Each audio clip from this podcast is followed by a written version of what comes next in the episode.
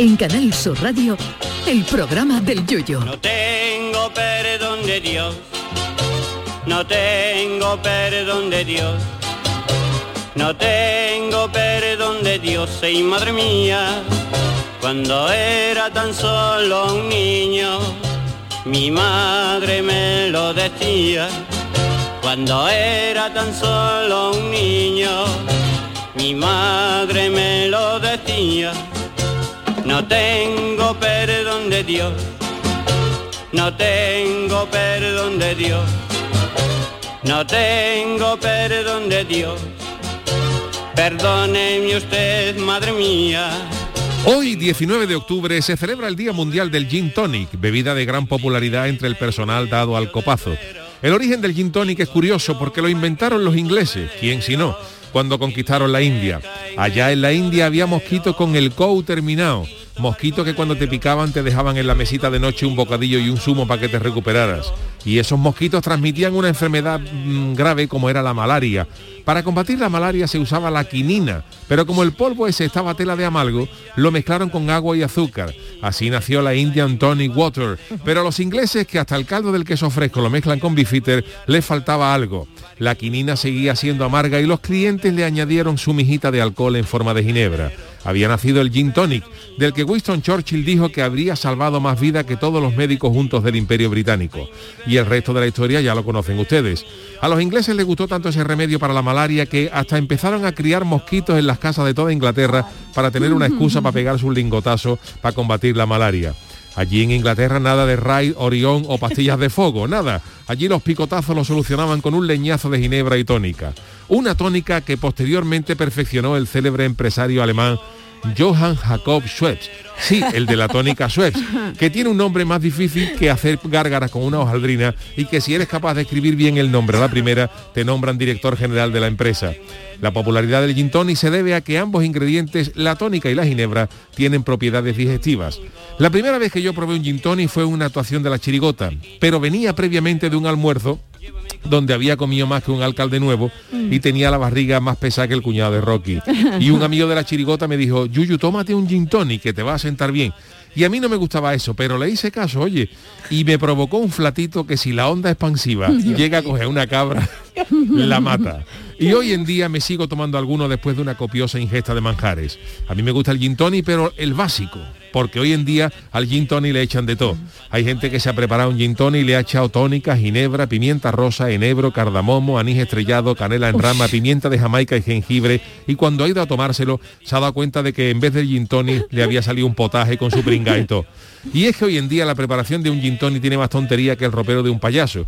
El hielo, la ginebra, el limón, luego el palito ese en espiral para que la tónica no burbujee más de lo debido y se convierta en un spa. Y luego todo ese rollazo de especia que se le puede echar.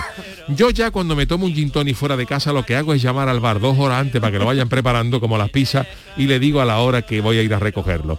En fin, señores, que si algo positivo tiene el gin tonic es que sirve para brindar. Y hoy también lo vamos a hacer por todas aquellas mujeres que hoy celebran el Día Mundial de la Lucha contra el Cáncer de Mama, que no nos habíamos olvidado. Va por ustedes, señora. ¡Salud! Canal Sur Radio. Llévame contigo a la orilla del río. El programa del Yoyo. Ladies and gentlemen, let the show begin. Queridos amigos, queridas amigas, buenas noches y bienvenidos al programa del Yuyu. Estamos en riguroso directo, las 10 y 10 minutos de la noche. Perdona, perdona, Yuyu, A perdona. ver, Charo, buenas noches. Eh, buenas noches, Marta, también buenas noches. Buenas ¿Qué te voy a decir? noches. ¿Qué has dicho? ¿Que el origen del gin eran los mosquitos? Eran los mosquitos, Pues, pues, hijo mío, la, aquí está aquí la noche para tomarse algo. Qué barbaridad. No se pueden imaginar oyentes de. Andalucía. Será Sí. claro, la ventana abierta, la- sí, porque tenemos Claro. que tenerla, porque estamos con nuestras mascarillas, Sí, la sí, ley sí. ante todo. Pero de verdad es que están viniendo aquí, llevo ya, mm, bueno, ayudándolos a que se marchen de este mundo a unos cuantos. Vamos, yo me he traído la latita de tónica, ¿eh? Ahora... Totalmente. Marta Genavarro, buenas noches. Buenas noches. Ha sido, bicho, ha sido muy divertido, muy multimedia, mientras que Yuyu hacía, hablaba del ride en el speech, eh, eh, Charo ayudando a ir al otro mundo. Al otro mundo, sí, A las estamos en eso, mosquitas, estamos estamos en eso, esas en cosas. Mosquitos Madre y moscas. ¿eh? mosquitas y Estos moscas, días estoy sí. comiendo y hay unas Sí. moscas que se Ah, sientan bueno, incluso a la mesa. Me y se ponen una, una servilleta. Además te da coraje porque que te pillo un mosquito, que te pico un mosquito en agosto es como que lo que toca por la época, pero ya casi en noviembre dice tu mosquito, mm, no, No, pero las moscas, Marta, Y que las son moscas, las las las- y las Hombre, cojo. hombre. pi. dice tú no pega, tú no eres de, de esta época. Pero si son de esta época, ¿no? Tú las no que son las pegajosas estas, las que ya son Uf, que animalitos, animalitos, Son sí, esta época vienen criaditas ya. Sí, sí, estas son de las que se han pasado un buen verano y han dicho, vámonos que nos vamos. Nos tenemos que ir a vivir a una casa como la de nuestro Chano, que es tan estrecha que no caben ni Oh, las ¿qué moscas. Sí, salúdalo tú, saluda Buenas noches, Buenas sí, noches. hombre, que sé que si no nadie le saluda, Tom Hombre, Chano. En mi no, casa no, hay, tampoco es mucho, eso, no hay ¿eh? mucha mosca. No, No mucha mosca porque la verdad que tampoco hay mucho que comer, no hay mucho que comer. claro. Entonces, claro, la mosca viene a donde hay a donde hay comida. Claro, claro. Pero usted claro. sigue en la casa Yuyu, no me enteré muy bien ayer. ¿Usted se ha ido Ya ya? me he no? ido, ya me ah, ido. perdone, no me había Hombre, ya está yo. bien, ya estaba bueno lo Qué bueno. Ya me he ido, ya llevo media hora en mi casa. Vamos, me he ido hoy, me he ido hoy. Pero para qué se ha ido si vive en Sevilla, se Porque. Bueno, pero duerme en el- luego en el, en el coche. He tenido que ir a ver a mi mujer, Carmela, para ver cómo estaba. Ay, Ha tenido que ir, dice. Claro, Ay, ay, Carmela, ya ánimo. Carmela. Cerca de un mes que no la veía desde que nació el niño de Yuyu. No paraba yo por mi casa. Ay, y qué he ido a saludarla, a ver cómo estaba la cosa, y a ver los perros. Y la ha visto bien en sus perrillos como otros. Pero Lo- si los perros estaban con usted también. ¿No se Es acuerda verdad, ya? es verdad, es Ay, verdad. ay, Y ay, hasta- y ay, la me llamó Juanmi que el otro día diciendo que estaba el coche de pelo. Yo, yo sé, Juanmi, pero ¿qué vamos a hacer? Que yo hago el viaje de vuelta con los perros Claro, en el coche del director. claro. El director no vea tú estos días cuando se hubiera montado. Claro. El olor que que la deja en el coche, Chano. Olor a mar. Los perros huelen a, los perros huelen a mar. Y menos pero mal bueno. que no ha llovido, que si no lo lo a pelo Oh, mojado, oh, imagínate lo de los perros. un perro mojado, Eso, ¿eh? Bueno, bueno, Sí, es horrible. sí, Sí, sí, sí, sí, Perro sí. mojado, Tú ¿eh? También tienes, ¿no, sí, perro? sí, sí, también, también. Vamos, no es que decía peste, un olor de a perro mojado. vamos. Es más, los propios champús mm, para perros ya huelen como mal. ¿Sabes? No tienen un Sí, olor sí, es verdad, es agradable. verdad, es verdad. Y es Sí. como, dices tú, ¿por qué huele mejor cuando está seco? Es de las pocas cosas Claro, que un, olor- mejor un- seca. un- un champú de perro no va a oler a Brummel, también es cosa antigua, es Brummel. Claro, Bueno, claro, y el claro. perro peinado con la raya en medio. Madre mía. Tiene madre que oler a, a olor de animal, a, A perro. A perri- cosa a animal. colonia de todo, perruna, pero ahora hay una Ahora hay cosa de todo, hay que de hay- todo que yo tengo... Colonias y sus cosas. Yo soy la tita de una sobrina perruna. Vamos a dejarlo así.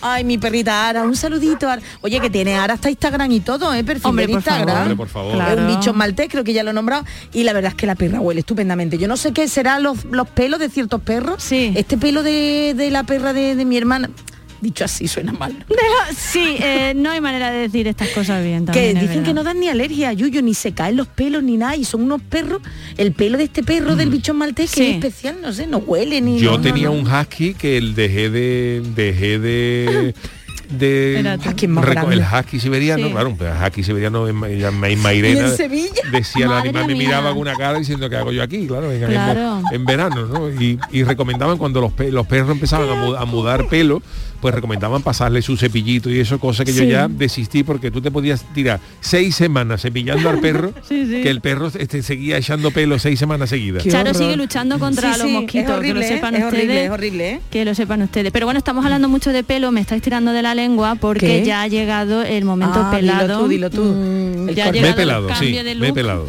Eh, vamos a ver, hacer una comprobación. No, no, la sigue No, no. teniendo. Chanclas, La chancla chanclas y pantalón short eh, sigo llevando. Ahora, una Marta, nueva ha empezado. Te voy a preguntar, yo lo veo mucho más no, yo no sé qué te habrá hecho tu favorecido. mujer, a que sí, yo lo veo muy guapo. sí, Además, este peluquero nos ha gustado porque otras sí, veces sí. no ha estado tan favorecido, pero este peluquero nos No, gusta. no, Ha Yuyu, de verdad, está Ha muy bien, ¿eh? ha Muchas muy gracias. buen look. No, de verdad me que, dio el viernes por la mañana, me levanté y yo digo, voy a, voy a pelarme. Pero claro, es verdad que ahora los, los, los, los. Yo- soy de la escuela antigua, entonces Sí. a mí me gusta pelarme, pero claro, ya eso no se estila. Ya hoy eh, eh, pelarse es como ir a- a- Sí. al bully, hay que pedir cita, Pero hay que pedir, hay que pedir hora. siempre, pedir hora, ¿eh? Y qué mal Sí, pero bueno, quiero decir, pero estáis. no, no, a ver, el, el, el tema de la, de la mujer a lo mejor Sí, lo he entendido más, porque tardamos eh, eh, más, sí. requería Claro. unos cuidados especiales para, no sé, para un pelado especial. Para- las mechas, las mechas, en fin, que los, los hombres vamos más a lo básico que es a cortar y ya está. Y yo soy de la escuela antigua y entonces yo, de, pero no de ahora, ¿eh? siempre me ha dado De mucho coraje eso de ir a pelarme como si fuera al médico. Usted tiene cita y, Sí, y, sí, y- sí, sí. y lo dejo por eso, pues yo yo aprovecho el barbero que tenga un hueco libre y me quiera pelar en el momento. Y el, el viernes encontré por la mañana uno que el hombre mm, tenía cita también para, y para le dije, bueno, pues me voy. Y me dijo, no, no, espérate un segundito, que tengo ahora. eh, ¿Tiene hueco? Tú le dijiste, Estoy, ¿tiene hueco? estoy arreglando uno que tiene Claro. una barbita, una barba. Luego a mí, a to- hago a ese que tiene poco pelo, me dijo, que tiene, que tiene Oye, poco oye, Sí, faena. porque tú ibas con... Y, sí te- y claro, ya cuando me vio con el melenón, digo, el, el hombre dijo, como yo aquí cobre al, al peso, me forro. Pero no, Dijo, ya luego me cierro la tienda, cierro la peluquería y, me quedo contigo. Y me he pelado, ya. me ha dado por Sí, ahí. sí, sí, Oye, sí. que coincidió que yo también estaba en la peluquería por la mañana. Digo, hay que ver que el programa Ah, Yuyu ¿en la estamos. misma? No, no, no, yo con mi, con otro. Y de- de- es coincidencia también, estábamos Sí, los sí, integrantes sí, del programa, Marta. No sabemos si tú estuviste en la peluquería también este fin de Eh, semana. No, no he estado en la peluquería este fin de semana, como se puede observar. Me sigo cortando el flequillo yo sola, pese a que todo el mundo me lo, me lo desaconseja. Pero, Ah, bien, pero es bien. verdad que a mí me pasa como Yuyo. A mí me gusta también eso de ir, eh, ¿quién da la vez? Eso es. Y, y hablar, eh, la película está Soul ya de no. Pixar, que bueno, hay gente La que le gusta visto, más, que le gusta me menos. mucho. Pero oye, la escena de la peluquería tiene todo, todo el encanto, ¿no? Eh, es ese rollo, esa conexión. Eso es bonito. Pero desde la pandemia eso ya no sí, pasa, pero ya hay incluso que antes pedir de la pandemia, yo me acuerdo en Cádiz Sí. había peluquería Que longeva cogían. Que cogían números desde que Número. yo era chaval y me daba Ah, eso sí, coraje. fíjate. Hombre, yo Sí. entiendo, por ejemplo, que tú no vayas a un médico, ¿no? Hombre, Eh, no. de- de- mira, que eh, un médico, ¿tiene usted ahora un segundito libre para quitarme una piedra en el riñón? Normal Claro. que tú tengas que tú tengas que ir. eh, Espera que corta un esfínter. Espérate que corta, efectivamente, Claro, ¿no? hombre, Está feo, está feo. o, sí. Mire usted, doctor, tiene usted un hueco libre que tengo una inflamación ahí, Claro. ahí abajo y, y eso se requiere una cita y una bien. planificación. Pero los barberos, los peluqueros siempre ha sido de, ir al momento y si había tres Pues te esperaba, no, ya no, había ya. te esperaba, esas barberías antiguas que el otro día los recordábamos con esas barberías antiguas, barberías juveniles cuando éramos juveniles. Sí. Ahora vuelven los retro de la ese- forma, ¿eh? ese- los esos, sales. Sí, esos peluqueros con esa revista, por ejemplo, el interview, que los peluqueros tenían que, que- que en las Ah, casas ah. de nosotros no, no se estilaban y los Claro. peluqueros la tenían, porque iba to- y entonces claro, la gente iba y, y- A y- y a co- pelarse el pelo, y- la gente el veía el interview por medio porque era una revista con, Totalmente. con- con temas políticos interesantes. Interesantes, Y había Había gente que no le, eh, gente que no le importaba que, que pelaran seis por delante tuya. Claro, además Charo eh, tenía su vocabulario propio de, eh, le decías al peluquero, peluquera, ¿puedes cogerme ahora? Ahora vamos a coger a estas dos mujeres y además te ponían con los que empezaban en el lavacabeza, Sí. que donde te daban la revista, tú te relajabas y esperaba que te pudieran atender, tenía toda esa cosilla. Y era el único sitio donde yo he leído determinadas revistas, así que todo eso se ha perdido con las El único también. sitio que yo creo que no hubo lista de espera de peluquería es a los dos peluqueros de Cádiz que yo le saqué el paso doble de la chirigota de los Sayonara. A ver, a ver. que en Cádiz había una peluquería que era la pe- en la calle Nueva, la- Sí. una de las calles más populares de Cádiz había una peluquería que suscitaba un debate, porque claro, la gente pasaba por delante, siempre era una peluquería con dos peluqueros ya, ya mayores. Longevo, longevo. Veteranos. Sí, veteranos, ¿no? gracias, Sí, mejor. y a mí me llamó la atención, como a mucha gente, pero a mucha gente le había llamado, pero no se habían percatado de eso y nosotros decidimos hacerle un paso doble a eso. Sí. Y es que en esa peluquería no había, no- tú, tú pasabas y no había nunca nadie pelándose. Era Entonces tú veías a los peluqueros, pues, de- yo qué sé, lo típico, ordenando los botes de colonia, esto, de- Claro, quita- claro. Bien, quitándole el polvo. A lo mejor una vez había uno tocando una barbita, Sí, pero, sí. pero no era no era la típica barbería donde estaban los, los peluqueros que no daban abasto, ¿no? A full. Y, y claro, y ya a mí me, me llamó la atención y decidí hacerle un paso doble a, los dos peluqueros de la calle Nueva, que era el misterio de, de cómo su- subsistían esos peluqueros. Y no se supo. No se Todavía supo. no se Nosotros supo. Bromeábamos de que se pelaban unos a otros, el Claro, uno al otro para ir, para ir, y que el otro echaba pelo al suelo para que el otro lo recogiera, para que se viera un poco de actividad en la barbería, ¿no? Pero sí, sí, y curiosamente, al poquito tiempo de sacar este paso doble, eso fue la, la, de los, de los Sayonara del 2007, Madre y meses después cerró la Oh. peluquería. Se dieron Anda. cuenta. Yo creo que se dieron Yo cuenta. creo que se Yo creo que es que ellos se dieron mismos cuenta. no se habían dado cuenta. Ellos mismos no Sí, se habían dado cuenta, sí. pero, pero claro, ya pasado dos o tres meses ellos se miraron un día y dijeron, es verdad lo que nos han dicho, ¿no? Sí, que aquí sí, no, sí. no entra nadie. Pues y, y pegaron el cerrojazo. que es difícil encontrar un peluquero de confianza. A mí me pasa que no todo el mundo te deja como te gusta, tal y cual. Sí. Y yo tenía el mío, que iba siempre cada tres meses, seis meses, lo que fuera. Oye, pues de una vez a otra fui y había otro negocio ya. Uy, eso a mí me da un coraje porque yo Pero soy además me dio como misterio, ¿sabes? De decir, bueno, no ha avisado este hombre, ha desaparecido. Y por lo visto se Ahora fue de vuelvo, vacaciones, no volvió. ahora. Voy a, claro, voy a por tabaco. Estoy y enfrente, estoy enfrente. a las tiendas de al lado, ¿no? Pues se fue de vacaciones, ya nunca volvió y el dueño del local se lo alquiló a otra persona. Misterio de la vida. Como el cartel ese que puso, que se ha hecho, que se hizo viral, un cartel, alguien que puso Sí. un cartel que ponía eh, cerrado por viaje. Ponía cerrado por viaje y el hombre lo puso con, con- con toda la buena intención, ¿no? Pero puso cerrado por viaje y se, no es de, de- no es de placer, voy con mi mujer. Claro, que el hombre, que el hombre querría poner que no era, que no era, que, que no era un Sí, viaje nada, ya, ya, lo, lo, lo festivo. ¿no? Sino que iba, era de trabajo, pero iba acompañado. Es que hay que decir claro, que la- las aclaraciones, podíamos hacerle peores. hasta unas martadas las aclaraciones, porque hay, Pues, ah, mira, una- hay, apúntatelo. un, hay un restaurante aquí en, en Andalucía, el Café Barmega, que en esto de los pedidos de tráeme una hamburguesa para casa, dice tráela, pero tráela por favor sin cebolla. Ah, sí, Ah, sí, lo sí, hemos sí, que sí, lo luego por visto. los pedetes paso mala noche. Sí, sí, sí, bueno, sí, pues el restaurante visto. informa que el cliente pasó buena noche. Ah, bueno, o pues sea está. que muy bien, Hay, final hay feliz. una web interesante que se llama en internet Proyecto Cartele. Ajá. Sin ese final, Proyecto Cartele y recopila las Sí. mejores eh, frases que hay eh, De este que se han encontrado. Hay, por ejemplo, carteles charo muy Sí. que Carteles, te por ejemplo, eh, se pintan casas a domicilio. Claro, Eso es, claro. claro, no, no, no, no le vaya, no le vaya a tú la casa al gallo. Claro, oye, pero eso puede ser de la... eh, ¿Qué película es? Hay una película, esta que fue tan larga de Scorsese, que duraba 384 horas, que de hecho la sacaron en dos partes, como miniserie en Netflix, de, de No la sé. mafia. Ah, sí. eh, Bueno, pues en inglés se llama eh, I Paint Houses, o sea, que era una metáfora de Puede otras ser, cosas, ser. otras cosas que se pueden hacer. Bueno, tengo una cosa como esto, A ver, a el jueves pasaron tantas cosas, pues no sé, no lo pude comentar, no tuvimos programa en directo, pero ayer también se me pasó. Y es que nuestro compañero Antonio Carlos, bueno, que lo he perdido, espérate, lo he perdido, me envió una foto muy adecuada y muy a colación con, con el tema que, con el tema, digo yo, Los con la friki noticia de ayer. ¿eh? Y es que en las comunidades de vecinos no Sí. vea tú lo que se puede encontrar, pero he perdido la Bueno, foto. por Los cartelitos. Había otro cartel que me, encantó, espérate, me encantó. mientras que era- si lo encuentro. que era una tienda de reparaciones pues, y Sí. ponía eh, eh, una tienda y Ah, ponía, ya lo tengo, cuando ver, termina, termina. eh, repa- hacemos todo tipo de reparaciones, reparamos cualquier cosa. eh, y ahora lo ponía, por favor, llame a la puerta que el timbre está estropeado. no da mucha es confianza eso. buenísimo. Pero también pasa en los medios de comunicación, en esto de la programación la carte- de la cartera no de la tele. Ponía, mm, se estrena tal programa. Mm. En el programa eh, habrá un invitado que no será revelado Sí, hasta Ah, lo sí, comentamos lo la dijimos, semana y pasada. dice, es no el y programa de Bertín y es, y es no sé quién, Ani Gartiburu, no sé quién era. era. Sí, sí. Entonces ya me ha estropeado la sorpresa. A ver, ese atención porque era relacionado con las ventosidades humanas de ayer. Ah, bueno, vale, pues vale. Antonio Carlos me hizo esta, me enseñó esta fotografía de un, no sé si A será ver. de un eh, de que alguien lo colgó en su comunidad de vecinos. Dice, queridos vecinos, por favor, solo pido no pegarse peo en el ascensor. Esta mañana me he comido uno enterito. Claro. Es que más ver, explícito y Dixit, no se puede eh, pedir con más explicación, Pero bueno, aquí con está más, con más ¿eh? educación, no se puede pedir Lo con más ¿eh? educación y Claro. más A boli. explícitamente. Y firmado, sí. ¿eh? La foto está firmada para que vean que, se lo comió. Bueno, pues si os parece, Se después de este comió. debate en el que hemos hablado todo, de peluquero, de carteles, porque peo. nosotros somos así, ¿eh? Sí, nosotros somos así, nos gusta, la y nos gusta abrir un poquito, repasar la actualidad de lo que ha sido el día, el día de hoy. que tenemos hoy que hablar de mentiras y Bueno, todo, ¿eh? Pues vámonos con las Uh. friki noticias. Friki Noticias. La primera, como siempre, para doña Charo Pérez. Pues atención porque el titular no, oye, que esto no es una cosa mía. Yo leo lo que me ponen nuestros dos guionistas ya, porque ya de los 72 hemos Quedan pues, dos, los sí. 70 sí Oh. quedan dos, pobrecito. Atención, ¿eh? Que no soy yo, que me lo han dicho.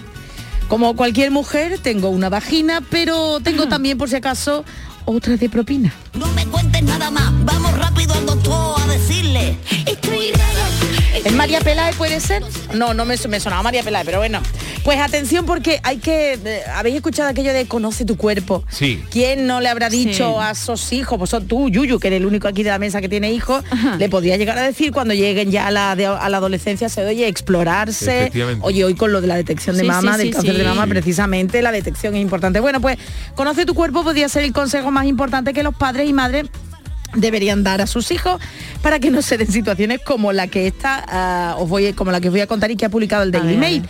El sensacionalista ha publicado la historia de una mujer australiana, australiana está ganando puntos, que descubrió, atención Marta, por casualidad que había nacido con dos dos vaginas. Madre mía. En- aquí en Andalucía se le denomina de más manera, pero nosotros Sí, vamos a llamarla nos- nos vagina, ¿verdad? Sí. al- al- vamos a lo Al más. gentilicio médico. Eso, por favor. Y pensando sé cómo será sería, gentilicio, pero bueno, es... cómo sería el nombre de la ciudad del gentilicio de la vagina. Vamos a Eh, dejarlo. vamos a dejarlo. Sí, bueno. vagin. Vagin, vagin. Bueno, pues T. Bartlett es de Hunter Vale. Valley en Nueva Gales del Sur, Australia, y pensó la muchacha que era normal utilizar Claro. dos tampones a la vez, es decir, ella se Ay, ponía ay, dos ay, ay. tampones cada Madre vez que tenía la regla.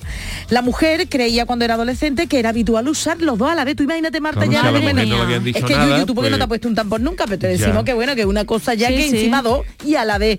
Madre de Dios, yo que no me lo quiero ni imaginar. Entonces ya asumía que todas las mujeres pues teníamos dos boquetitos, dos agujeritos, Claro. eh, dos aberturas vaginales, hablando en plata. Hasta que le dio por preguntarle a su madre, dijo, oye mamá, ¿en qué agujero me meto el tampón? Claro, y la ¿En madre el dijo, ¿cómo? derecho?". Me saltó como, como chiquito, ¿cómo? Bueno, pero la madre ya tendría esa información. Que no, que no, que la madre no la tenía madre, ni la madre no había hablado con ella nunca No, de nunca ni la cosas había visto. Pero a ver, sexual siendo nada. bebé... No, mm, porque la tenía- chavala se no, habría enterado por otros cauces de que tenía- había que ponerse unos Claro, tampones es y claro, ella asumía que era normal, pero claro, no se veía a simple vista, tenía interno Eso, ahora. que siendo bebé Eso. la madre la limpiaría. Mm, Pues no sé, yo te Yo cuento sé. lo que nos ¿No se dice la cuenta? noticia, el Daily Mail, el Sí, Daily sí, sí, Mail sí. no el Daily. Mail es un, un diario prestigioso, serio, ¿eh? Y sensacionalista también También, algunas ¿no? veces. Bueno, pues eh, eso, que la- le pregunto a la madre, mamá, ¿por dónde me lo pongo? ¿En el izquierdo o en el derecho? Ahora eso digo yo, por no hacía pipí, pero bueno. Que, eh, bueno, Ti- un poco raro, sí, sí. Ti, que ahora tiene 24 años, ya es mayorcita, reconoció que nunca antes había hablado de estos temas con su madre. Y esta, al escuchar eh, la consulta de su hija, pues la llevó inmediatamente al médico, que tras practicarle varias pruebas, le diagnosticó Marta que tenía un tabique vaginal. O lo que es Ah. lo mismo, que tenía la vagina dividida en dos. Claro, eso no se ve. Claro, Claro, eh, claro, eso claro, interno, claro, entonces- eso es interno. Madre mía. Entonces, nada, pese al diagnóstico, esta chica buscó la opinión de otro ginecólogo que le confirmó el diagnóstico. Y nada, que la operaron, que con 17 añitos le quitaron el tabique, por Dios, parece, le quitaron el tabique para evitar problemas, oye, no solo a la hora de poder engendrar un hijo, sino también en sus relaciones sexuales. Claro, Y como es habitual... Con dos tipo- salidas. Ya está, ya está, y dos entradas. con dos salidas y dos entradas. Bueno, claro. yo creo que vamos a dejarlo ahí. Espera que acabado. Espera, Como, ti, como es habitual, Ti decidió contar lo que le pasaba en las redes sociales. Ya sabéis que quien no lo cuenta en las redes no es nadie. Y se llevó una gran sor- sorpresa al comprobar que había más mujeres como ti Ah, pues que mira. tienen o tabique o dos. Sí, tiene que ser tabique porque dos páginas no creo.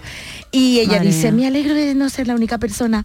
Honestamente pensé que por un tiempo era una idiota por no darme cuenta de que no se suponía que tuviera dos cavidades allí. Madre mía, madre mía. Yo estaba a punto de decir que eh, qué le da a alguien en la cabeza por irse al Twitter a contar que tiene un tabique vaginal. Pero bueno, mira, si con eso otra no hay chica... mucha gente ¿eh? que hable que No es un tema, no es trending suele ser topic. tendencia. De verdad, lo de Pero mira, si hay otras chicas que se han sentido, oye, que eh, ya fuera de broma, que, que estaban, que hay más que le, gente que le pasa, pues mira, pues bueno, ¿eh? Bueno, yo pues, me he quedado muerta, la verdad. sí, la verdad es que no es una todo. cosa... No un tema Mamá, ¿dónde me café- pongo el tampón? ¿En el izquierdo o en el derecho? Claro, la madre De se quedó verdad, de como verdad. los ojos como el maestro de Kung Fu y dijo, pues, ¿qué me estás contando? Tú imagínate lo que le hubieran cantado de de cupleja a este tabique vaginales. Madre Ahora tú el mía. carnaval lo que le habrán, lo le Bueno, cantado. eh, nos da tiempo para una más, no para sí, el sí, Chano, para ¿no? el Venga, Chano, para venga. el Chano, por supuesto. Bueno, pues este es mi titular. ¿Te has dejado el gas abierto? No, es una fruta que huele a perro muerto. Ay, ay, ay. Bueno, esto de fruta fresca, la canción está bien, pero que nos ha buscado nuestro querido Adolfo, pero la- no. Que no, que no. Hablamos de otra cosa porque no abandonamos a Australia, que está escalando puesto en Ajá. nuestro, en nuestro ranking de Friki Noticias, porque la siguiente noticia nos llega desde Canberra. ¿eh? Habrá que ver también el gentilicio de, de los de Canberra. Será Canberro, ¿no? Claro. o Camperrete, Camberrete, Camperrete. claro. No son chicos, son Camperrete. Capital australiana, que es la capital de Australia, donde el olor de una fruta tropical ha despertado las alarmas de los servicios de emergencia al ser confundido con una fuga de gas, según informó la Oficina de Gestión de la Emergencia de la zona. Madre el mía. pasado 15 de octubre, Ah, nada, hace muy hace poquito. muy poquito, hace el tres ju- días. El viernes, ¿no? Claro, lo que pasa es que entre que llega la noticia de. Australia para acá, pues pasan Claro. unos días. Estamos al antípoda. Como estamos al revés, había que traducirla. El pasado 15 de octubre, los Dale bomberos de. Canberra acudieron a una tienda donde recibieron una llamada ante una posible fuga de gas. Le dieron aquí apesta a gas. Lo surrealista de la noticia es que descubrieron que el olor en realidad no era causado por un escape de Ah. gas, sino por una fruta. Por una fruta, fruta con F. Una madre, fruta madre que mía, se llama mía. el durián. El duri. Uy, Durián. Ni idea, lo voy a buscar. Durián o durio, lo he buscado. Es una fruta, está, está lo- yo lo he mirado y es la fruta más apestosa del mundo. Ay. ¿eh? Es una Parece un, un- esto, un erizo. y ¿eh? tiene un olor muy, penetrante que se propaga a, a cierta distancia. Después de una hora en el lugar de los hechos, Dios. en el propietario del arrendamiento situado encima de la tienda avisó del leñazo que salía de- de- del local este. El durián, se- es el, el durián o durio eh, se considera un manjar Y, pues, en algunos países del sudeste asiático y tiene un sabor dulce, cremoso y a nuez. Pero también desprende nariz, ¿no? un olor en el interior que oscila entre, entre perro muerto ¡Qué asco, Dios y mío! huevo duro pasado. Dios. Ah. Por lo que puede resultar muy desagradable. Por ello, en algunos países está prohibido llevarlo en lugares públicos, incluidos los aeropuertos. El durián, el durián está prohibido en los transportes y en muchos hoteles de Malasia y Singapur. Y es una mezcla entre castaña, piña, una cosa muy rara. Qué asco. Sí, Una sí, es un erizo. rara. Parece un erizo cuando lo, lo ves partido ¿Y por la cómo mitad. sabes cuándo está malo eso? Uh, muy bueno, Marta. ¿No puede oler peor? Olería bien. Olería bien, Olería ¿no? bien. Lo contrario, las antípodas, lo Dice, contrario. uy, este durian huele bien, lo vamos a tirar, que ya no está bueno. Tú fíjate Uy, cómo uy, será uy. esto que están diciendo aquí estoy leyendo en la web que Sí. los puestos que normalmente venden durián lo tienen fuera para que no contamine claro. ahí dentro. Si no, a ver quién se queda ahí, claro. Pero oye, que para llamar a los bomberos. Fíjate, fíjate, fíjate, hay un, hay un, eh, un instituto, el, el prestigioso Instituto Smithsonian, Sí, sí. Hombre, eh, por favor. pues ojo eh, a lo que dice el Instituto Smithsonian. Dice, describir el olor del durián no es fácil. Pero este, este mm, relatado in- Instituto Smithsonian ha definido el olor del durián como una mezcla entre trementina y cebolla combinado con un calcetín usado en un Ay, gimnasio. Ay, ay, ay, ay, ay, ay, ay. Dios A mío. le ha entrado toda nada más que Sí, me entrado te- estoy todavía de la cosa en la basecita. Qué asco más Tiene grande. hasta 50 componentes químicos. Pero, pero, pero y la mezcla de todo ello supone una bofetada a la nariz. Fíjate tú cómo será esto. Y en Australia, y esa fruta, no, eh, por lo menos en Australia. Una ¿Qué es lo que mofeta comiéndose un durian. Pero qué, qué, Ya. qué pasa todo en La Australia. mofeta le da asco, la mofeta le da asco el durián. Fíjate cómo será, cómo será esto. Bueno, queridos, pues eh, Qué asco, bueno, por eh, favor. Ya lo vamos a dice ver. Yuyo, no hay que ir a Australia. No hay que, no, es que no, Australia no, hay que evitarlo en la medida de lo posible, ¿no? Sí, Eh, sí, También sí. he visto una, una de las una de las Lo una- hemos visto, la una hemos de las arañas sí, más sí. venenosas, fíjate. Sí, sí, una cosa muy gorda. Bueno, señores, eh, hoy es eh, martes, hoy es jueves, hoy estamos- es- estamos todavía en todavía martes. Hoy es martes y además de Marta G. Navarro tenemos nuestras crónicas niponas con nuestro querido Jorge Marenco. Crónicas niponas.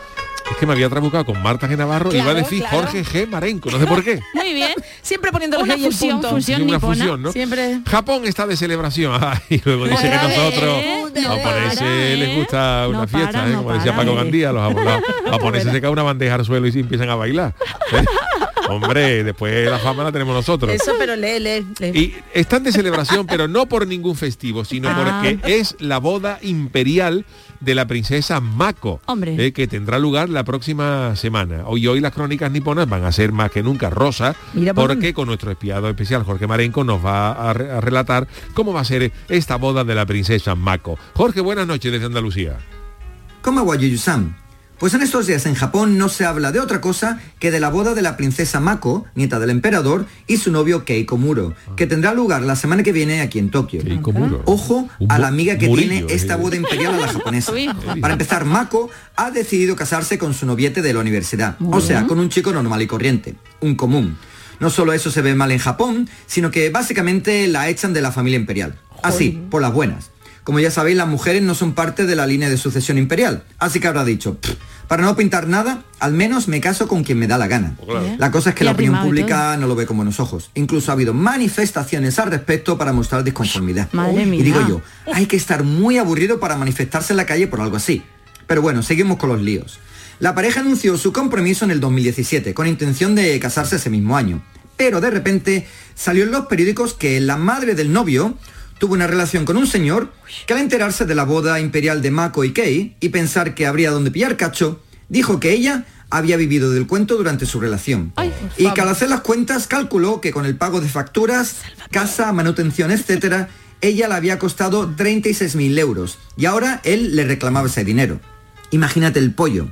Así que hasta que las cosas se arreglaran y calmaran un poco, decidieron posponer la boda hasta que él acabara sus estudios de Derecho en Estados Unidos, lo cual ocurrió hace unas cuantas semanas. O sea, con el follón del dinero de la madre y con la pandemia, la pareja de novios no se había visto desde hace más de tres años. Y a lo que faltaba. mía. Es que al volver el novio a Japón, resulta que ahora se ha dejado el pelo largo y tenía cogido el pelo con una cola. Vaya escándalo. La palabra ponytail es la más buscada en Google en el último mes y no se ha hablado de otra cosa en periódicos, televisión y radio. Y es que si ya le daban caña a la princesa por casarse con un chico sin sangre azul, fíjate si encima osa a dejarse el pelo largo. Por supuesto, lo primero que hizo cuando se acabó su cuarentena es pasarse por la peluquería para que su preciado cabello fuera algo más japonés. Una cosa más. La princesa, por lo visto, tiene una depresión de cuidado por verse día sí, día también en todos los medios de comunicación. Así que han decidido irse a vivir a Estados Unidos en cuanto se casen, ya que a él le han ofrecido trabajo en un bufete de abogados y ella, bueno, algo seguro que encontrará. Pero los problemas no se acaban aquí, Algo habrá. ya que la familia imperial japonesa no tiene pasaporte, ya que en teoría es una familia elegida por los dioses para representar a Japón en la Tierra. Y a Ay, ver no qué pasaporte no. muestra esa información.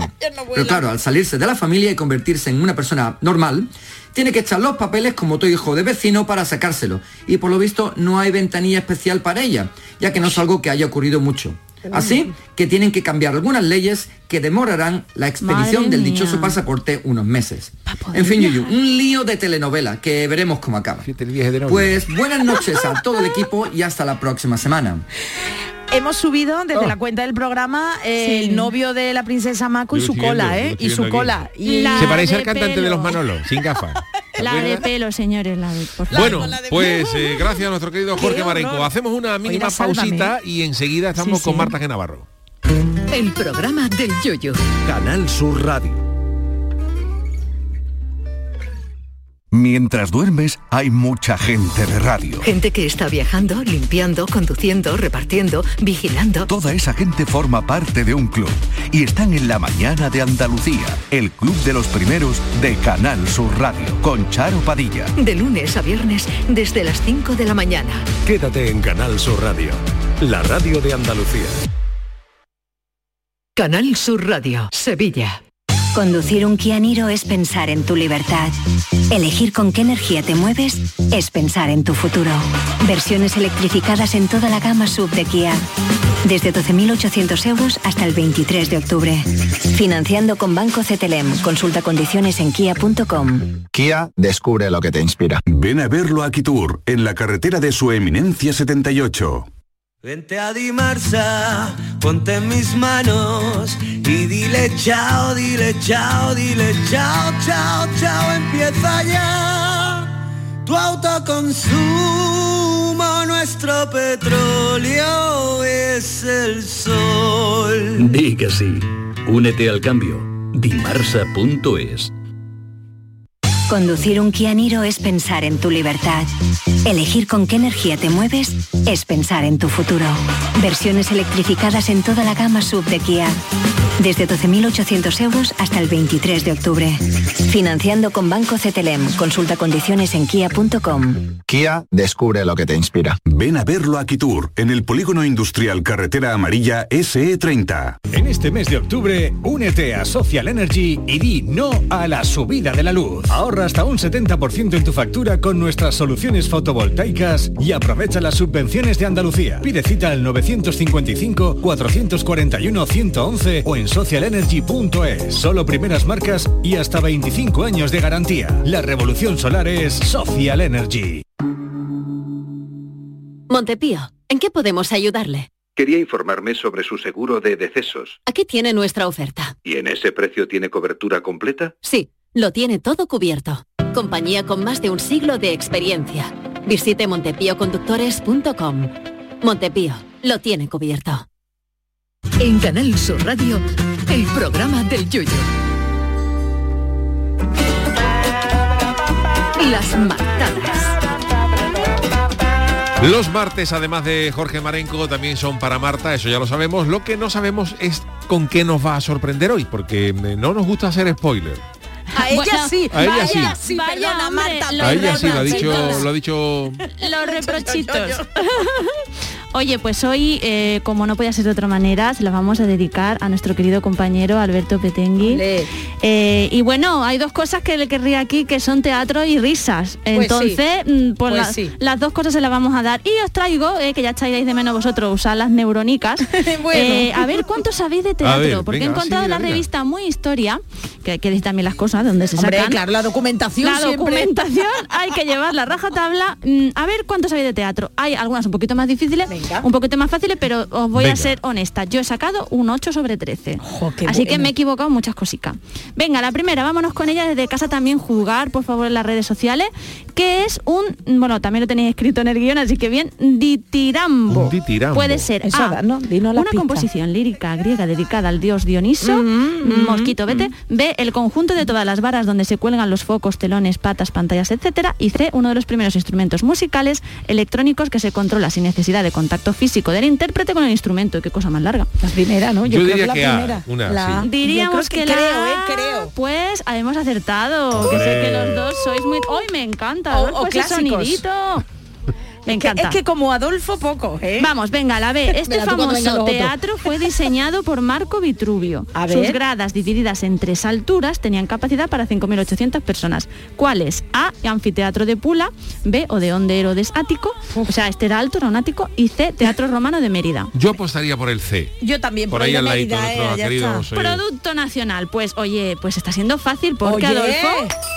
Ay, como me gusta esto del sonidito, voy a tener que hacer toda la semana algo de esto. Bueno, en el siglo XIX, a ver en casa se estáis acertando, ¿eh? Eso. Si el director de una obra, ay, esto me encanta, Charo, Venga, venga, venga. le enviaba claveles a la actriz principal, ¿qué significa? A, que Mm. quería cenar con ella para celebrarlo, B, que quería que abandonara la obra en cuanto terminase la temporada, y C, que quería que continuara la obra por otra temporada más. Yo voy a decir la A, Yuyu. Yo he puesto por la B, porque yo creo que si quisiera cenar con ella le, le mandaría rosas. El clavel es algo más pobrecito. Ah, pues mira. y No, no, a pero- lo mejor. eh, yo Más yo- pobrecito, hombre, bueno, no, quiero decir que que, no, que un clavel ver, es chulo. Sí, sí, no digo que sea, pero quiero decir Espera, que, que voy a probar. que es mucho más romántico el- la rosa para estas cosas que no el clavel. Yo yo tenemos de apostaría. equivocarnos también. Vamos a la Para Charo es un equivocarnos y Oh. para Yuyu, ole. Ole, y es efectivamente exactamente la explicación que has dado. Cuando Oh, quería que continuara son las rosas y eh, cuando no, los claveles. De ahí que tiene tanta mala fama regalar claveles a las actrices en el Anda, teatro. mira, qué Muy bien. un que vete, aprendo, no ¿eh? quiero verte, vete, cantaban los Amaya, pero disfrazado me de regalo hecho daño, envenenado. vete, efectivamente. Venga, una de estas obras no está en la lista de las obras de Venga. teatro más longevas del mundo. A, El fantasma de la ópera, que estamos escuchando. B, Carrie. Y claro. C, Los miserables. La B, la B, la B, Carrie, la B, la B. Carrie es... el fantasma de la ópera es- eh, Por se favor. sigue representado todavía y los miserables. verlo. ¿Y Los miserables? Claro, hombre, Hombre. Carrie es de cine, La obra película, de ¿no? Stephen King se convirtió en el musical en 1988, ¿Ah, sí? pero fue un tremendo fracaso. Claro, es que yo no sabía que había sido a teatro. pesar de contar con la coreógrafa de fama Sí, eh, pero y la sangre, la no- sangre que echa para atrás. no le gustó, no le gustó. La a la gente no le gustó. Venga, vámonos. La A ver. historia de Frankenstein de Mary Shelley terminó su espectáculo tras la función de estreno oficial en el año más maravilloso del mundo, que es 1981. no hubo más funciones. ¿Creéis que es verdadero o falso? Yo diría que es verdadero. historia- Venga, yo voy a decir falso, ya está. Bueno, pues para Charo tenemos una... mm, Que no. Y para Yuyu... Sí, pero estoy Pues nada, te va a hacer un perfe. Venga, seguimos, seguimos. Eh, varias personas son evaluadas en una serie de pruebas para hacerse con un puesto importante en una supuesta empresa puntera. ¿De qué obra estamos hablando? El método, perdón, el método Gronholm, empleados o la huella. La Yo creo que la huella va de un asesinato, El método eh, entonces la descarto. Empleados Vale. no me suena, yo diría el método Gronholm. Sí, sí. Vale, pues a los dos hemos acertado. Seguro, muy bien, vamos. muy bien, muy bien. Y efectivamente, eh, ahora lo tengo, escrito originalmente en catalán por el dramaturgo Jordi Galcerán. Venga, a las 7. ¿Qué teatro construido por Napoleón III, esto es un poco pista, es uno de los más lujosos del mundo? El Volksboy de Moscú, Ópera Garnier de París y Ópera House de Sydney. Hombre, será de París, ¿no? No sé yo, el de Moscú, no, no, no, no. Ópera Garnier, sí, lo diría. Eh, efectivamente. Y además te, además te hacen una cosa estética también, porque es Garnier. Eh, el edificio que inspiró a Gastón Leroux para crear la famosa obra El fantasma de la ópera, que lo sepáis. Además hay dos óperas. En, en París está también la de la, la- hay otra la, Sí, ópera de la Bastilla, creo. Sí, Pero sí, la Garnier sí. Es, un, es un- es un espectáculo. ¿eh? Hombre, por favor. Oye, está me ha encantado. El taller del orfebre es una obra de teatro escrita por el difunto Papa Juan Pablo II, ¿verdadero o falso? Yo voy a decir falso. a Yo diría que suena. verdadero. Yo falso. Charo, hoy no, hoy no estamos. Y Que Yuyu, en cambio. Yo no había escuchado sí, nunca, Carol. Boitila escribió esta obra en 1960 antes de convertirse en papa. Entonces no era Juan Pablo II, era Carol Boitila. No, no, no, es verdad, Ah, es verdad, bueno. es No, verdad, no, no, es verdad, ¿eh? Es verdad, ¿eh? A ver, Charo, esta la tienes que saber. Venga, ¿Cuándo ver, se celebra el Día Mundial del Uh, pues espérate, Teatro? tengo la cabeza 22 de abril, 27 de marzo o 20 de octubre. Pues no, estoy dudando, ¿eh, Marta? Pues, Espérate. A ver, a ver. Venga, vamos a decir 22 de abril. No me acuerdo, la verdad, Yo diría no lo que el sé. 27 de marzo. Eh, bueno, no es que Yuyu está imbatible hoy. No, no, no, Yuyu. Y mira que he hecho teatro. bueno, para también- Charo, para Charo. Ah, he ganado yo 22 Ah, de abril. Ah, no, no, no, no, el era para ti. Y para Yuyu es, mira, a ver. Qué maravilla. efectivamente. Es que estoy que me salgo, vamos. Venga, Claro, esta, es, claro. esta es difícil Ya, ya, ya, no. ¿Quién fue la primera persona en ganar en el mismo año un premio Tony, un Oscar y un Emmy? Pista, fue en 1973. A ver, tenemos Bob Fosse, Richard Rogers y Mel Brooks. Yo me callo porque como ellos tienen el guion, pues Yo- espero que no, contesten. claro, pero para que lo sepa. Claro, claro. Yo creo que la A. Yo también, Bob Fosse. Bueno, bueno, hemos acertado, pero qué maravilla. Esto se merece hasta un aplauso, os voy a aplaudir yo. Eh, mira, mira, tenemos hasta aplausos, hija Adolfo, que no puede ser. Venga, pues la 11. ¿Qué premios llevan el nombre de un célebre dramatu- dramaturgo francés del siglo XVII? Hombre, está claro. Víctor Hugo Molière o Jean-Paul Sartre. Hombre, aquí nada La más que por la que la ve por, La por edades, porque Víctor Hugo y Jean-Paul Sartre pues son más, eh, más modernos, ¿no? Claro, entonces Molière, la B, Molière. efectivamente, efectivamente. Eh, la 12. ¿Quién es considerado el primer actor de la historia? Esquilo, de Módoco o Tespis. Anda. Esquilo, venga. Eh, yo diría que Esquilo escribía Esquilo. obra, pero yo diría A ver, a ver. de Módoco. Bueno, pues por fin se ha equivocado Yuyu. Bien, bien, y bien. tú Ah. también. También, que era Sí, Tespis. Era Tespis. Oh, Tespis. En el siglo no 6 suena. antes de Cristo, eh, su fuerte eran las tragedias, normalmente las de mitos griegos. Y bueno, venga, la última, la última. Su sistema marcó una antes y un después, después de la pedagogía escénica y continúa siendo un referente para los actores. Hombre. facilita. Hombre, Stanislavski, sí. Chekhov o Turturro. Hombre. Venga, empieza claro, tú. Venga, claro. Stanislavski, el La- método. Stanislavski. Porque John Turturro es muy joven todavía. pues efectivamente hemos acertado los dos. Bueno, pues yo creo, Charo, que ha ganado Yuyu. Sí. Y porque no ha, Sí, fa- no ha sí. participado el Chano, que se ha quedado ahí muy Yo timidito. es que de teatro me sacan del falla y poco más. Y no falla, y falla, ¿no? falla la bueno, él. Los bueno. años que estuvo en el Teatro Andalucía. bueno, cuando cerraron el falla para ¿Cuántos arreglarlo. años fueron? Muy poquitos, dos. Pues fueron que, un- mira, que yo recuerde, fue en el ¿un 80, año? si no me acuerdo mal, desde, el 86, me que fue, No fueron dos al años. nada más? 91. Fíjate, madre mía, yo se me hicieron cortísimo, vamos entonces. Pero vamos, Charo, que hemos estado tú y yo ahí, ahí, Sí, y está claro sí. que en este programa somos unos teatreros. Así que Totalmente. ese homenaje y un besito para Alberto.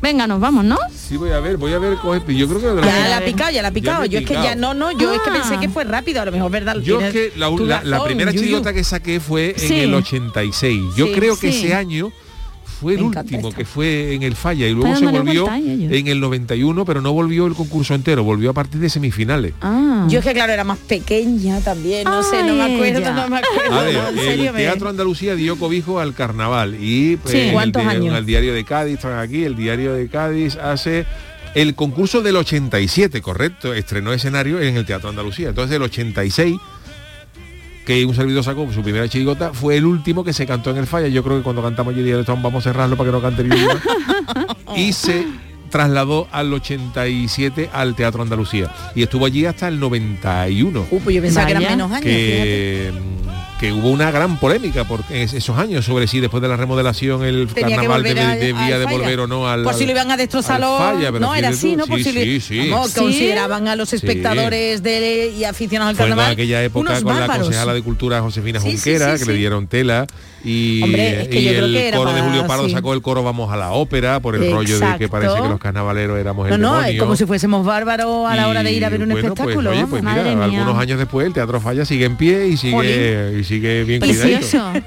Sí, sí. Y bueno, y es la élite de la élite ahora mismo, actuar en el falla, pues Claro. el carnaval sigue se vamos, que el carnaval, toda la gente y todas las muchas chirigotas, comparsas, han estado nada más y nada menos que en el liceo actuando. Así Madre que mía. algo tendrá el agua cuando la Sí, bendicen, señor. ¿no? Bueno, Ole. pues eh, gracias a Marta y gracias Nada. a todos eh, nuestros queridos, porque ahora vamos a ir con nuestro tema del día, con nuestro consultorio, Ah, la, la, que hoy es bastante curioso. Vamos allá. El consultorio del Yuyo.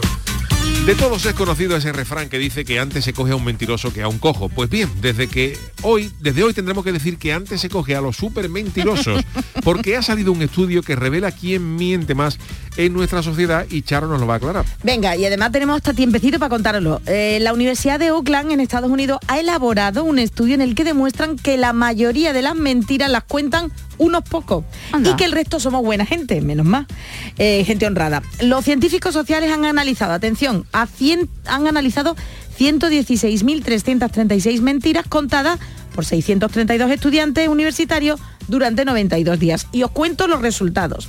Que la mayoría de falsedades las cuentan solo unos pocos mentirosillos prolíficos, al tiempo que solo una persona de cada 100 nunca ha mentido. Dos, que los mentirosos prolíficos poseen unas características especiales que los identifican como tales. Tres, el 75% de los participantes fueron clasificados como mentirosos de baja frecuencia. Cuatro, el 90% de las falsedades eran mentiras piadosas, pero bueno, eran mentiras. Sin embargo, los investigadores del estudio han aceptado que no muestra hallazgos consistentes y que su éxito es limitado en predecir quién va a mentir, pues anda que el estudio también. Anda que el estudio también. Pues eh, visto lo visto, nosotros hemos decidido hacer un estudio por nuestra cuenta con nuestros queridos oyentes y hemos preguntado hoy en Twitter eh, cuáles son las siguientes preguntas. Eh, ¿Pertenecéis alguno o alguna a este grupo de súper mentirosos? Mm. Y si es así, ¿cuál es la mayor trola que habéis contado?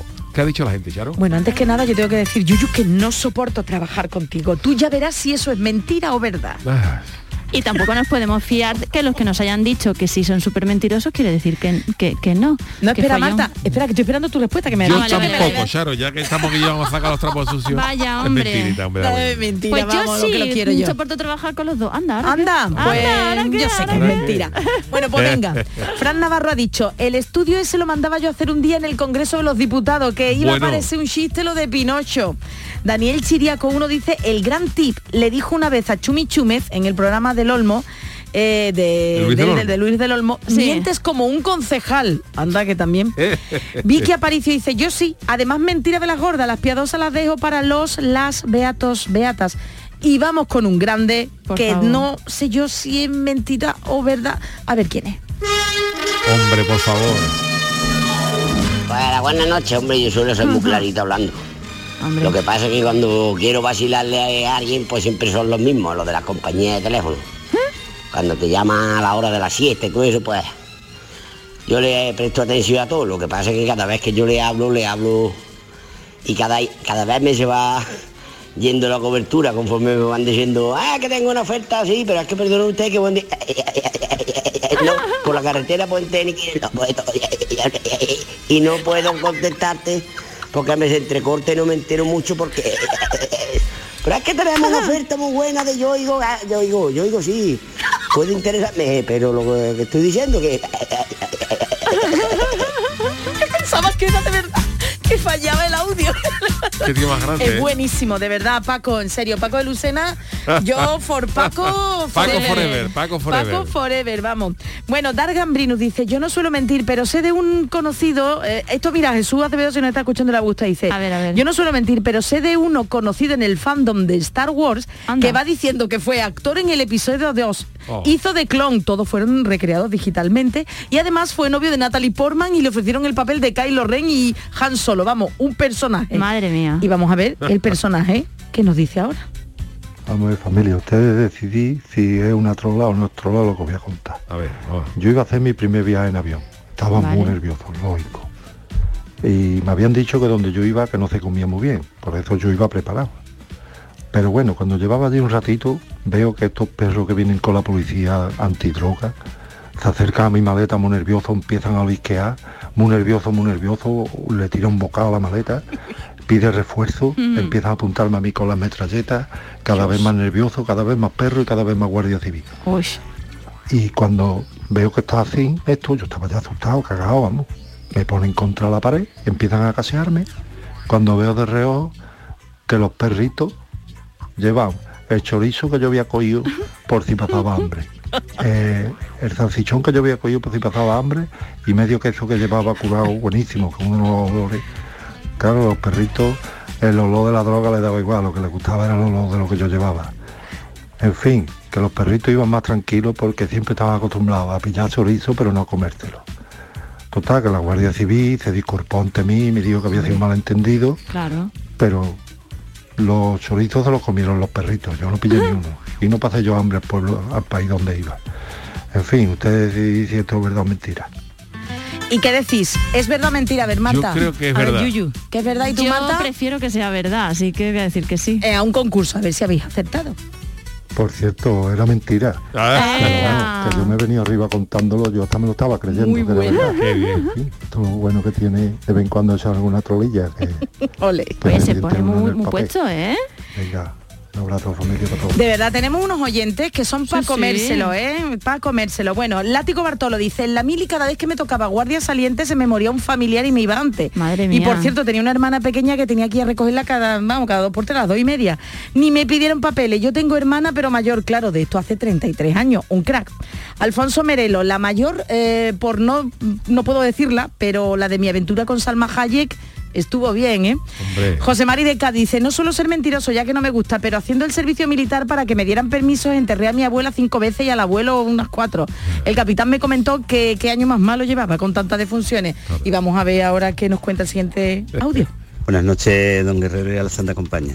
Pues fue cuando éramos novios. Yo creo que la mayor trola que he contado en mi vida. Vamos, habré contado muchas, pero esta fue mortal. Además que se lo creyó al principio y el tema es eso de los mamíferos. Estábamos hablando de que los mamíferos pues tienen las reglas igual que las mujeres y el tema que la, la ballena cuando tenía las reglas echaba 100 litros de sangre. 100 litros de sangre. Venga, buenas noches familia. Yo ya ahí no sé, yo creo Yo que tampoco, ¿eh? yo estoy, me pierdo, ¿eh? Pero bueno. No creo que venga. tenga 100 litros de no sangre creo, no en creo. sí ella. que se quedaría. Venga, señor Oscuro, dice, tengo por costumbre de no decirle la verdad a cotillas viejas del visillo, me tomen todos curiosillos de patinillo y demás fauna de eh, un planeta llamado programa de televisión de todas las tardes que preguntan sin vergüenza ninguna cosa privada. Ya lo dice el refrán, al que quiera saber mentiras con él. A veces cuando me preguntan algo que no quiero contestar, me hago el guiri y les digo en alemán, creo que lo he dicho bien. Como a ver qué nos dice el siguiente audio. Hola, buenas noches. Soy Salmorejo Power desde Sevilla. Eh, yo soy del grupo de los honestos. Yo también nací con ese, con el gen en automático, pero no soy mentiroso, pero sí me encantan las bromas. Y una bromita trola, eh, una cosa híbrida entre broma y, trola que le gasté a mi, a mi madre fue, tuvo un- unas consecuencias tremendas. Eh, me operaron hace muchos años de un menisco de la rodilla y al cabo del tiempo, de un mes, un mes y medio, yo yendo a rehabilitación, llamo a mi madre y le digo, mamá, mira, que es que resulta que han, han analizado con una biopsia lo que había dentro del- de la rodilla cuando me han operado del menisco y resulta que es que dentro había lo que iba a ser mi hermano gemelo en una cápsula dentro de la rótula.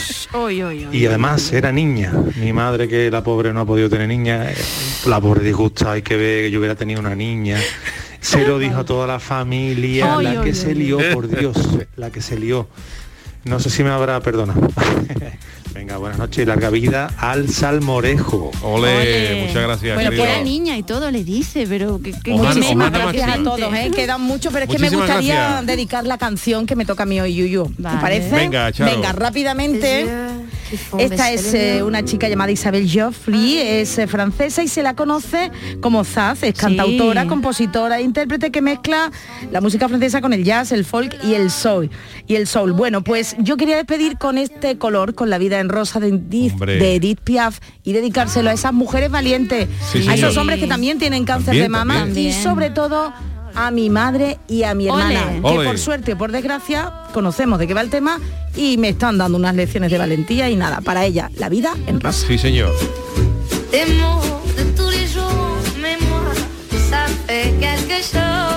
Os suena, ¿no? Os suena, Sí, sí. Por a cierto, que hay una maravillosa versión que la podéis buscar en YouTube del Príncipe Gitano.